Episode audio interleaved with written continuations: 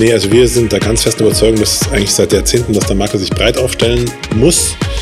Äh, nicht nur um halt äh, nicht einer Regulierung mal zum Opfer zu fallen, sondern auch, weil der Kunde es erwartet. Der Kunde möchte nicht einen Berater für die Sachversicherung haben, einen für die LV, einen für die KV, einen für Investment, einen für Baufinanzierung. Äh, unsere Vision ist, dass jeder Marktteilnehmer uns täglich nutzt.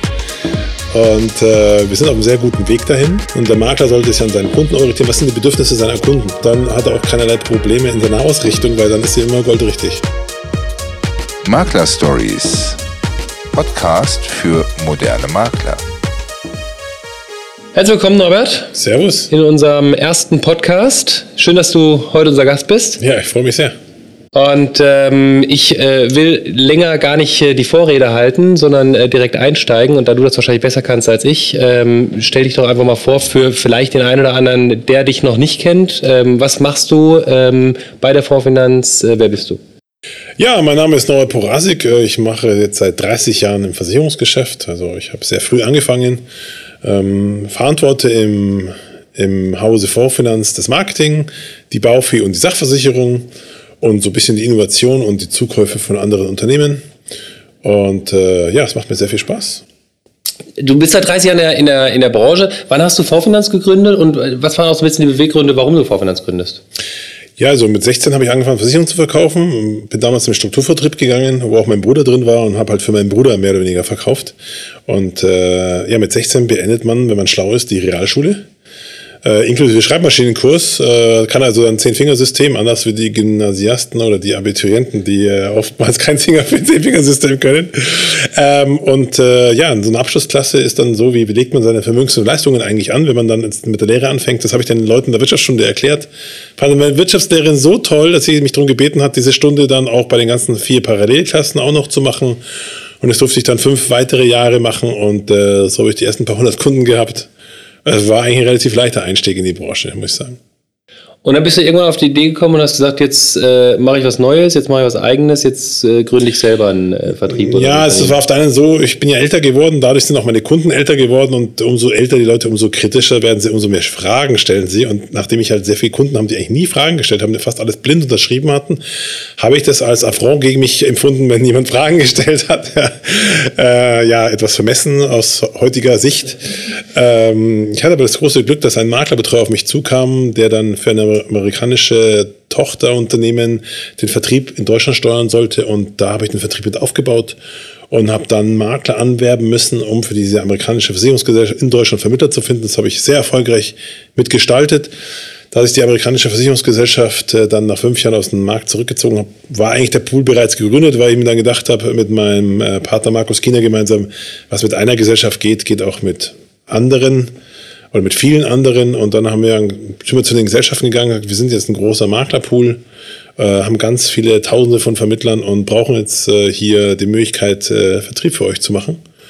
Und äh, viele Gesellschaften haben uns geglaubt, haben in uns investiert und dann äh, ja, haben wir losgelegt und haben so entstand der Maklerpool.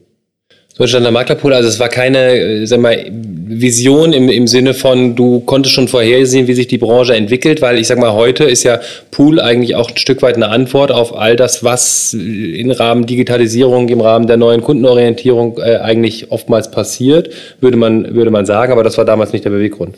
Nein, um Gottes Willen, wir hatten keinen Businessplan oder so, sondern es war immer alles ein Stück weit aus der Not heraus geboren und äh, immer ein Stück weit getrieben. Und ähm, Dinge, die notwendig sind, äh, muss man ja dann machen. Und wir haben immer die Dinge gemacht, die notwendig waren, immer sehr stark am Bedarf der Vermittler äh, natürlich orientiert.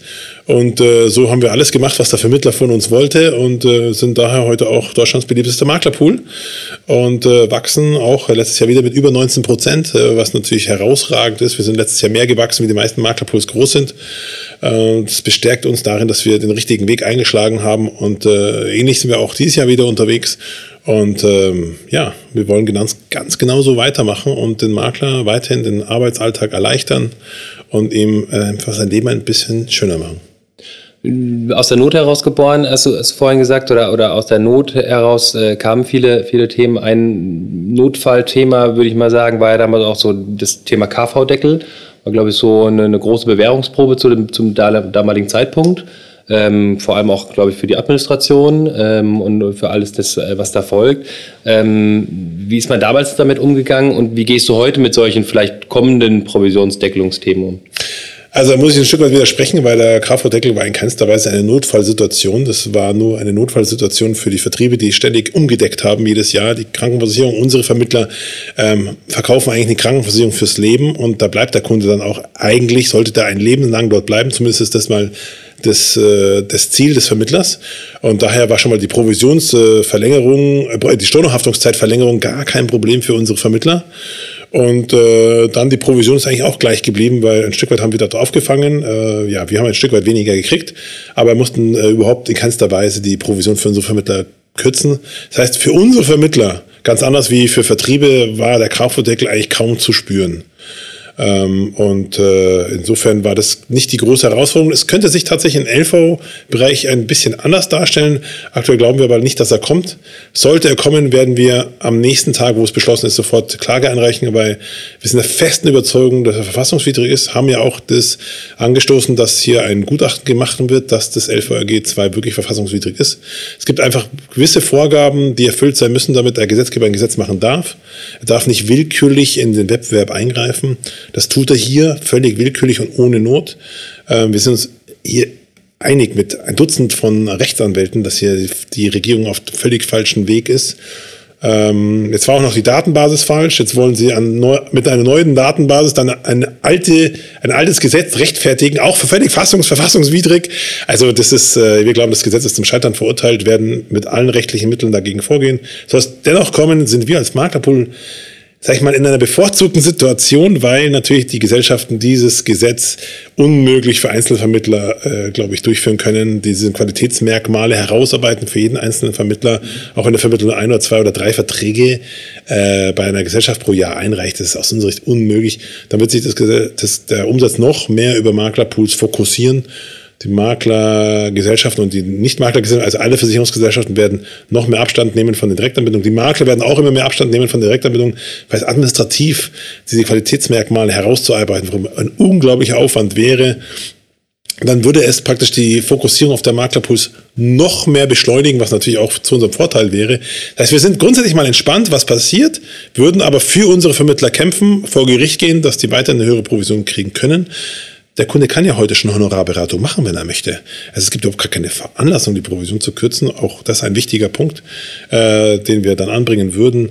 Daher glaube ich nicht, dass es zu dem Gesetz kommt. Wenn doch, sind wir vorbereitet, werden alles dagegen tun. Und wenn es nur noch kommt, wird es auch noch ein Vorteil für Vorfinanz sein und für andere Maklerpools. Insofern sind wir mal entspannt entspannt, aber trotzdem ähm, verbreitert ihr euch stetig. Das heißt, setzt immer auf breitere, breitere Füße, um nicht irgendwie, äh, wenn dann vielleicht doch mal ein Einschlag in der Sparte kommen sollte, äh, breiter, breiter zu stehen. Oder wie kann man nachvollziehen oder woran, woran kann man bemessen, dass ihr euch immer, immer breiter, breiter aufstellt?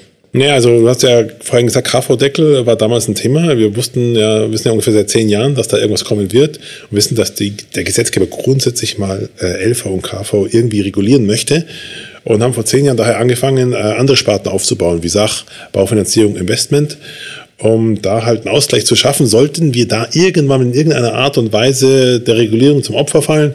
Äh, wir sind mittlerweile extrem gut aufgestellt. Wir haben weit über 40 Prozent wiederkehrende Provisionserlöse, also Provisionserlöse über Sachversicherungen, die jedes Jahr wiederkommen, Dynamikprovisionen aus LV, BPs aus KV etc. Äh, das heißt, äh, am 1. Januar haben wir bereits über 40 Prozent unseres EBITs, unseres Rohertrags bereits erwirtschaftet. Daher ist unser Geschäftsmodell sehr entspannt geworden. Man kann fast schon sagen, ein bisschen langweilig Augenblick, äh, weil äh, uns kann nicht mehr viel passieren. Jetzt steht ihr auf breiten Füßen. Nehmen wir mal die Perspektive ein ähm, vom, vom Makler. Was würdest du einem Makler heute, heute raten? Soll er sich auch eher breit aufstellen oder doch spitzer irgendwie auf, auf eine Sparte fokussieren? Nee, also wir sind da ganz fest überzeugt, dass eigentlich seit Jahrzehnten, dass der Makler sich breit aufstellen muss.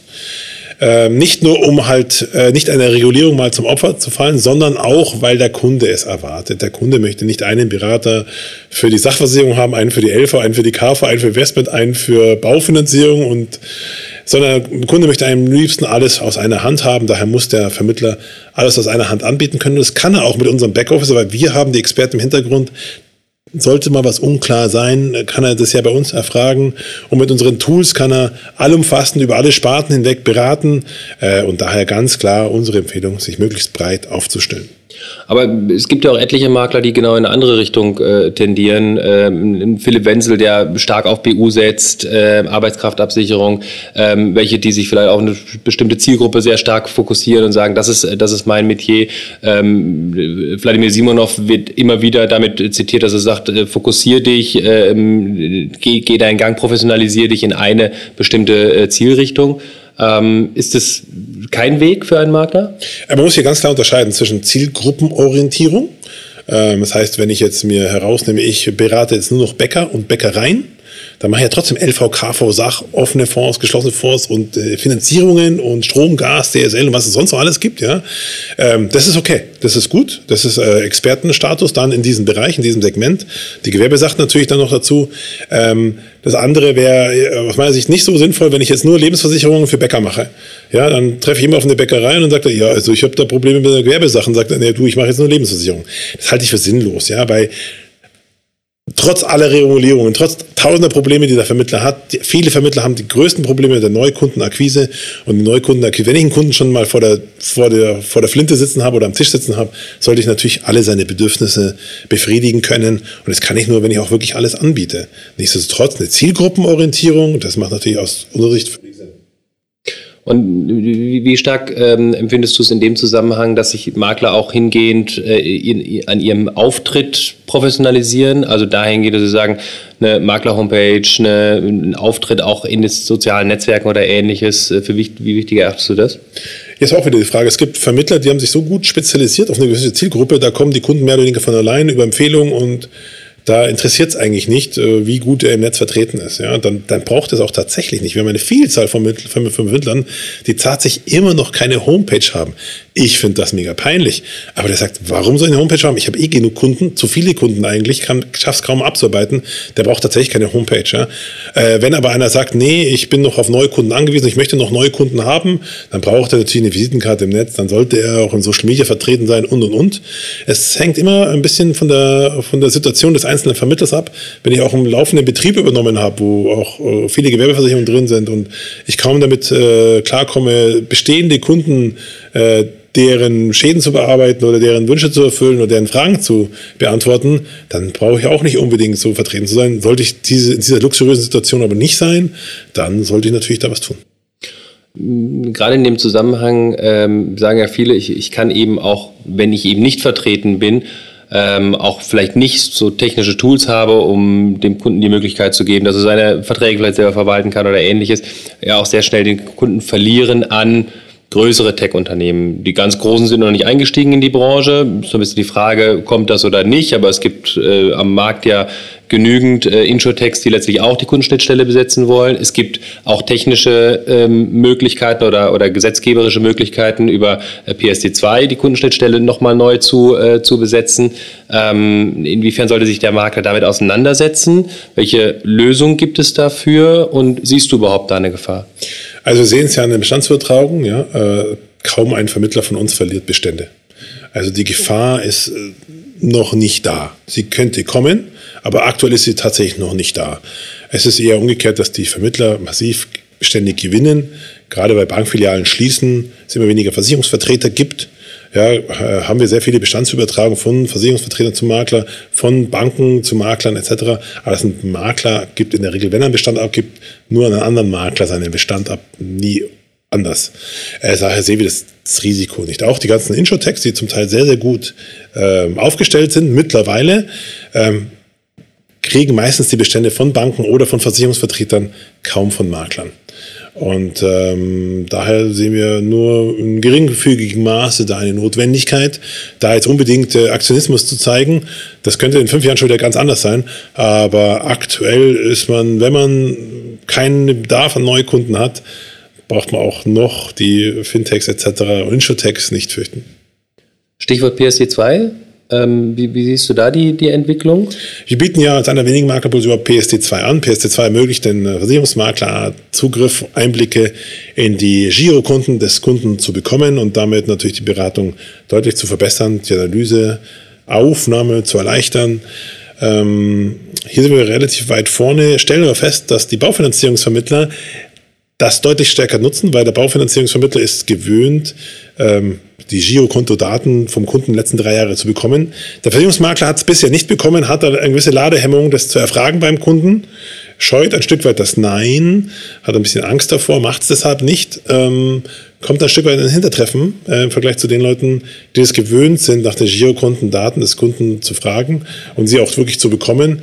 Ähm, wir können auch nur die Möglichkeit zu erstellen, dass der Vermittler Einblick darauf kriegt. Wenn der Vermittler sich den Zugang über den Kunden dafür nicht holt, dann ist das so. Ja? Dann können wir da nicht weiter. Wir können nur die technischen äh, äh, Möglichkeiten schaffen. Die haben wir geschaffen. Sie wird sehr stark genutzt, aber tatsächlich mehr von Baufinanzierungsvermittlern wie von Versicherungsmaklern. Lass uns mal ganz kurz die, die Sparte wechseln. Ähm, hat der Übergang jetzt von äh, PSD2 auf, auf Gewerbeversicherung, aber Zumindest spüren wir das auch, eine der stark wachsendsten äh, Sparten, ähm, zumindest auch bei, bei uns im Haus, haben auch eine, eine enge Kooperation, wie ja auch mit äh, Gewerbeversicherung 24, bieten weitere äh, Tools und, und Ideen an, um den Makler in die Lage äh, zu versetzen, wirklich professionell Gewerbeversicherung vermitteln zu können. Ähm, wie ist da eure Entwicklung und ähm, was bietet ihr an der Stelle dem Makler an? Ja, also wir haben äh, drei Gewerbesachvergleichsrechner und äh, Finanzchef 24, äh, der Lotse von Software und Gewerbeversicherung 24, die haben alle Rechner haben ihre Vor- und ihre Nachteile. Und ähm, ja, alle drei Tools haben ihre Fans und ähm, werden von uns auch fortgesetzt werden. Und äh, wir sind auch sehr, sehr happy mit diesen Vergleichsprogrammen. Und wir spüren auch diesen sehr starken Drang der Versicherungsmakler im äh, Gewerbesachversicherungsbereich äh, mehr Fuß zu fassen. Das ist durch diese Tools auch wirklich möglich, ähm, weil das Expertenwissen nicht mehr ganz so wichtig ist wie früher, ähm, weil das Tool äh, eigentlich den Vermittler sehr stark führt. Und ähm, da sind wir sehr glücklich, dass wir auch hier starke Zuwachsraten haben, immer Vermittler, mehr Vermittler finden, die auch das Gewerbeversicherungsvergleichsprogramm, das Gewerbeversicherungsgeschäft mitmachen möchten und äh, ja, und äh, immer mehr Gewerbeversicherungen auch zu uns kommen. Aber auch im Übrigen nicht nur durch neue Geschäft, sondern auch immer mehr durch Bestandsübertragung. Also auf, bei, bei bestehenden Firmen gehen die Vermittler auch immer mehr rein und äh, ziehen sich einfach den Bestand und betreuen den dann, ähm, was natürlich auch ein, kein schlechter Weg ist. Wir haben zum Beispiel auch jetzt eine Spezialisierung gemacht für Restaurants. Wir wissen ja, dass unsere Vermittler sehr oft auch essen gehen. Ja, und äh, wenn man dann vielleicht ein bisschen später kommt und vielleicht auch einen sehr guten Wein bestellt und dann nach dem Chef fragt, dann kommt er auch mal, trinkt den Wein mit einem. Und dann ist es eigentlich mit unserem Konzept ein leichtes, ihn dann darauf anzusprechen und äh, für unsere Gast, unser Gastronomie-Segmente sehr stark und sehr leicht äh, bedienen zu können und äh, hier mit wenig Mitteln eigentlich äh, nebenbei sich ein weiteres Standbein aufzubauen. Wir rasen ja jetzt gerade so durch die verschiedensten Themen und du hast allein bei Gewerbesache jetzt gerade von, von drei, drei Plattformen geredet oder, oder drei Möglichkeiten, dann Konzepte. Wie behält ein Makler das irgendwie nachhaltig im Überblick und ähm, wie, wie vermeide ich, dass ich überall immer wieder meine Daten neu eingeben muss? Ähm, am Ende des Tages braucht es auch irgendwas, wo er sagt, okay, ich kann auch da meine Prozesse irgendwo ein bisschen verschlanken. Ja, also wir machen, arbeiten ja eine allumfassende Maklerplattform. Im Herzstück ist unser Akquise Center, ist ja unser CM, hat natürlich die perfekten Schnittstellen schon zu den Vergleichsprogrammen von Software, ist ja selber auch aus dem Hause Software, aber wir haben ja auch noch dieses Jahr äh, die Schnittstelle zur Advisor Studio, zu unserer Investmentplattform und zu Europace in Planung. Das heißt, der Makler wird dann eine, ein CM haben, mit perfekter Schnittstelle zu allen Vergleichsprogrammen im Versicherungsbereich, aber auch zur Baufinanzierung und auch zu Investment. Gleichzeitig äh, haben wir natürlich ja auch schon zwei Millionen Kunden und hier haben wir jetzt die Doppler bereinigt. Die Kundendoppler, die entstehen, wenn man einen Kunden öfters mal anlegt oder sich mal verschreibt oder die Gesellschaft sich mal verschreibt. Da haben wir die Kundendopplerbereinigung gemacht. Die übrigen Kundendoppler, wo wir uns nicht ganz sicher waren, kann es der Makler bei uns melden, dann bereinigen wir den Kundendoppler. Genauso bei den Vertragsdopplern, die haben wir auch bereinigt. Äh, wenn ein Vermittler noch weitere Kundendoppler auffällt, kann er sie uns melden, dann bereinigen wir diesen Kundendoppler natürlich. Dann haben wir noch äh, Dokumentendoppler. Manchmal werden Dokumente doppelt hochgeladen, mal von der Gesellschaft, mal vom Makler, mal irgendwo anders her. Ähm, auch diese werden automatisiert bereinigt und so, dass ein, aus unserer Sicht ein herausragendes CM besteht. Ähm, vor allem, weil die CM-Funktionalitäten laufend weiterentwickelt werden, ausgebaut werden, weil äh, Software ja ungefähr um die 50 Kunden hat, die Interesse haben, äh, hier ein perfektes CM zu haben und die alle unterschiedliche Funktionalitäten haben möchten. Und das würde jetzt hier ein Stück weit zu weit führen, aber hier entstehen ja wöchentlich neue CRM-Funktionalitäten und Software hat ganz klar das Ziel, das beste CRM im Finanzdienstleistungssektor zu werden. Das heißt, ein perfektes CRM als Herzstück äh, von unserer allumfassenden Maklerplattform drumherum die perfekten Prozesse mit äh, Sachversicherung ganz ohne Unterschrift und LV und KV mit einem perfekten Prozess, einem neuen perfekten Prozess. Aufgrund des neuen Signaturgesetzes gibt es ja bessere Möglichkeiten der elektronischen Unterschrift ähm, der, für LV und KV und damit auch die gesamten Antragsdaten automatisiert im CRM drin, so dass man auch die Antragsdaten, die ganz, ganz wichtig sind für, den, für das CRM, die anderen CRMs nicht drin sind, automatisiert in unserem CRM drin sind. Ähm, ich glaube, das wird am Schluss äh, keine Wünsche offen lassen. Wir sind sehr nahe dran.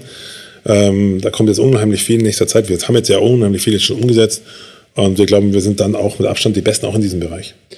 Aber wie stark ähm, mache ich mich als Makler an so einer Stelle dann abhängig, wenn ich wirklich all diese allumfassende Maklerplattform in voller Gänze nutze? Was natürlich aus den besagten Gründen äh, auf der einen Seite absolut Sinn macht, aber auf der anderen Seite mich ja auch ein Stück weit in die Abhängigkeit treibt. Also wenn ich es bei anderen Pools nutze, kann ich die Abhängigkeit nicht beurteilen. Denke mal, sie ist nicht gering einzuschätzen. Bei uns sind die Tools ja von Software. Software wird durch die Brancheninitiative ja sehr bald extrem neutral in den Händen der Versicherer liegen. Und man wird dann auch bei Software direkt eine Lizenz sich holen können und einfach die Daten übernehmen können. Und dann einfach ohne Vorfinanz weitermachen können, wann immer man will. Gleichzeitig kann man sich ja bei uns auch die Bestände jederzeit ziehen. Wir haben Garantieerklärungen von A wie Allianz bis Z wie Zürich, dass der Makler jederzeit seinen Bestand, den er bei uns liegen hat, auf seine Direktanbindung schieben kann. Ähm, da hält sich doch dann die Abhängigkeit in, in, engen Grenzen, weil wann immer er möchte, kann er sich die Programme selber holen, die Bestände sich in eigene Anbindungen ziehen und es einfach weiter bedienen. Ähm, also ich würde sagen, die Abhängigkeit ist null. Äh, Zusätzlich kann man auch noch die Direktanbindung in Zukunft im CRM einspielen. Das heißt, man kann unsere ganzen Dienstleistungen und Services auch nutzen mit Direktanbindungen, völlig unabhängig davon, ob die unter uns geschlüsselt sind oder nicht. Also da ist dann, kann man nicht mehr von Abhängigkeit reden. Das ist ja eins unserer Credos, äh, alles kann, nichts muss. Und äh, wir wollen so gut sein, dass der Makler alles mit uns machen möchte, äh, aber er muss es natürlich nicht. Dann will ich so ein bisschen zum, zum Schluss kommen. Ähm, noch zwei äh, finale Fragen. Das eine, ähm, wo siehst du die Vorfinanz in fünf Jahren positioniert ähm, und äh, wo sollte sich ein Makler in fünf Jahren hin positioniert haben? Also Vorfinanz möchte natürlich äh, der Mittelpunkt der Finanzdienstleistung äh, werden, natürlich die ganzen Prozesse abbilden ähm, für alle Marktteilnehmer. Äh, unsere Vision ist, dass jeder Marktteilnehmer uns täglich nutzt. Und wir sind auf einem sehr guten Weg dahin. Die Wachstumsraten, die Zustimmung der Vermittler, die Zustimmung der Produktgeber, äh, das zeigt uns, dass wir auf einem sehr, sehr guten Weg sind. Ähm, der Vermittler sollte sich sehr stark an seinen Kunden orientieren, so wie wir es halt auch tun. Wir orientieren uns sehr stark am Vermittler und der Makler sollte sich an seinen Kunden orientieren. Was sind die Bedürfnisse seiner Kunden? Und er soll vor allem die Bedürfnisse seiner Kunden äh, erfüllen und dann hat er auch keinerlei Probleme in seiner Ausrichtung, weil dann ist er immer goldrichtig. Da darf ich dann äh, zwei, zwei abschließende Tipps für den, für den Vermittler noch anfügen. Ähm, weil gerade diese Kundenorientierung ähm, haben wir auch als, als Inter seit, seit langem im Fokus und ähm, haben zwei Portale gebaut. Einmal deshalb versichern.de, wo er unabhängig aufbereiteten Content, Inhalte, also redaktionell aufbereitete Inhalte ähm, teilen kann mit seinen Kunden, auch personalisieren und individualisieren kann. Und auf der anderen Seite maklercircle.de, da geht es nämlich genau darum, die Prozesse, die sich rund um Produkte äh, ranken, wirklich äh, systematisch mal ähm, abzugleichen und dort Tipps und und Ideen zu geben, wie man zum Beispiel äh, Akquise betreiben kann, Bestandsinformationen äh, bekommen kann, wo man den äh, Kunden zum Abschluss führen kann. Ähm, das sind zwei, zwei tolle Tools für den, für den Vermittler und zahlen eben auf dieses Thema ein, den Kunden mehr in den Fokus, äh, Fokus zu nehmen. Norbert, vielen, vielen Dank für ja. das Gespräch. Ja, hat mir viel Spaß gemacht. Bis bald, lieber Jan. Ciao, ciao. Makler Stories Podcast für moderne Makler.